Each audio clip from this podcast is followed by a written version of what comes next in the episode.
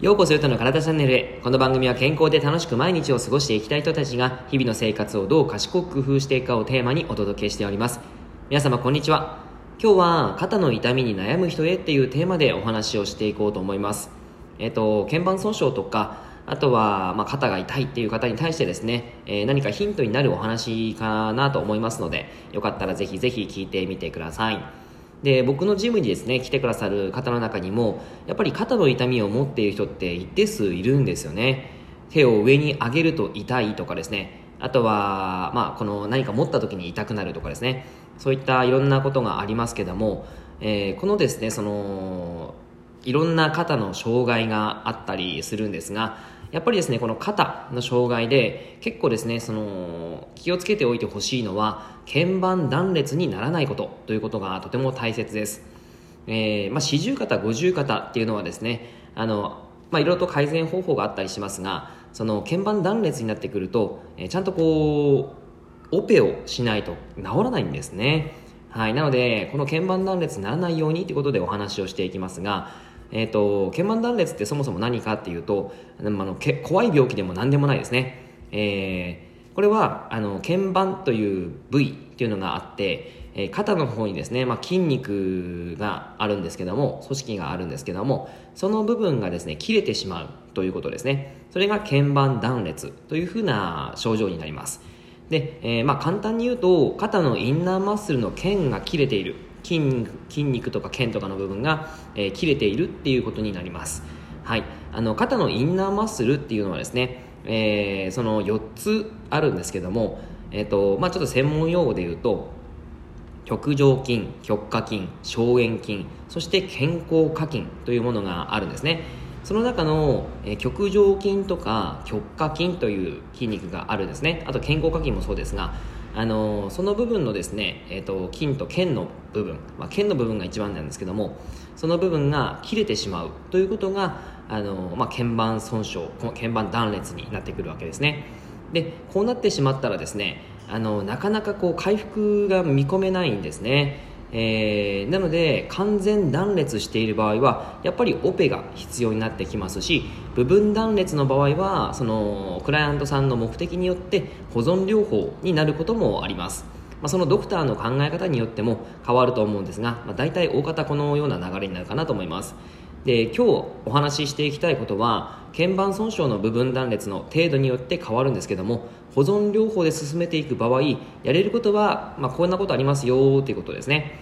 でまずはですね理学療法士のリハビリを受けるっていうのが最重要になりますがあのドクターの診察を受けてそして理学療法士さん PT さんの判断でいろいろとエクササイズをしていくということがとても大切なんですね。でその上で、まあ、僕は今あのトレーナーをしていますのでトレーナーの時に伝えていけることっていうのは回復に向けて体が動きやすい状態を作っておくことが大切なんですね。はい。あのまあ簡単に言っていくと体のリセットをしていくリリースをしたりとか、えー、モビリティといって、えー、関節の可動域を改善したりとか筋肉の柔軟性を改善しているとかそういったことになります。で、えーとまあ、その肩の痛みが出た後受傷後ですね。ある程度の期間約12週間ぐらいかなと思いますがそれを経過して痛みが引いてきたらリリースを開始するということがとても大切になります。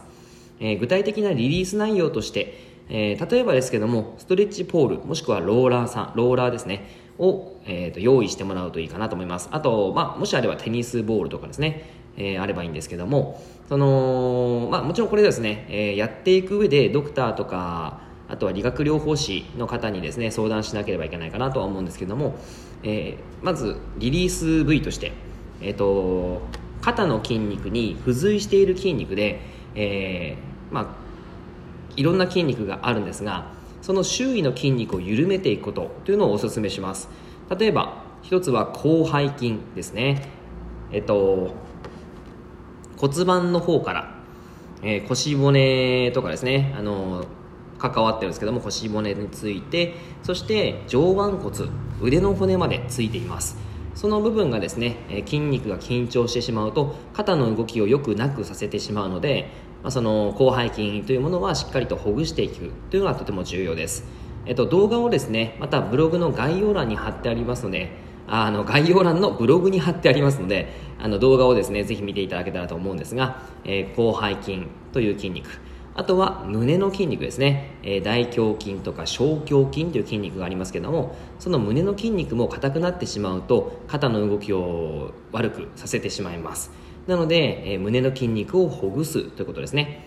であとは、えー、肩の上の方の筋肉で健康胸筋という筋肉がありますがそういったところも結構ですねあの硬くなっている方が非常に多いです。硬くなるというか、まあ、緊張している方が非常に多いです。そういったところのリリース。あとは、えー、首周りですね。首の方にはあのたくさんの筋肉がまたついていますけどもその首周りの筋肉をしっかりとほぐす、えー、もしくはストレッチをするということがとても大切です。はい。まあ、肩を直接アプローチするというよりかは肩の周囲にアプローチをしてその肩の部分がえー、柔らかくなっているようにその動きやすい状態が作られているようにするのがとても大切なわけですね。やっぱり痛いところをカバーしていると他の部位が硬くなってしまったりとか機能不全を起こしてしまうってまた別の部位が痛くなるっていうこともやっぱりあるんですね。そういったことにならないようにしっかりとその周囲の部分を、えー、ほぐしていく、えー、機能をちゃんと維持していく回復させていくっていうことがとても大切なわけです。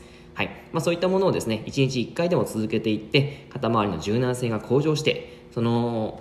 回復が少しずつ回復してきたら、トレーニングに移行していくわけですがそのスムーズにですねそのトレーニングに移行できるようにエクササイズをずっと続けていただくといいんじゃないかなと思います。はい。肩をケアしたい方はぜひブログに貼ってある動画をやってみてください。以上になります。内容がいいなって思ったら周りの方にシェアしていただくと嬉しいです。またいいねマークやフォローそして何か質問があったらコメントいただくと嬉しいです、えー、励みになります。はい。では今日もラジオを聴いてくださってありがとうございました。では良い一日を。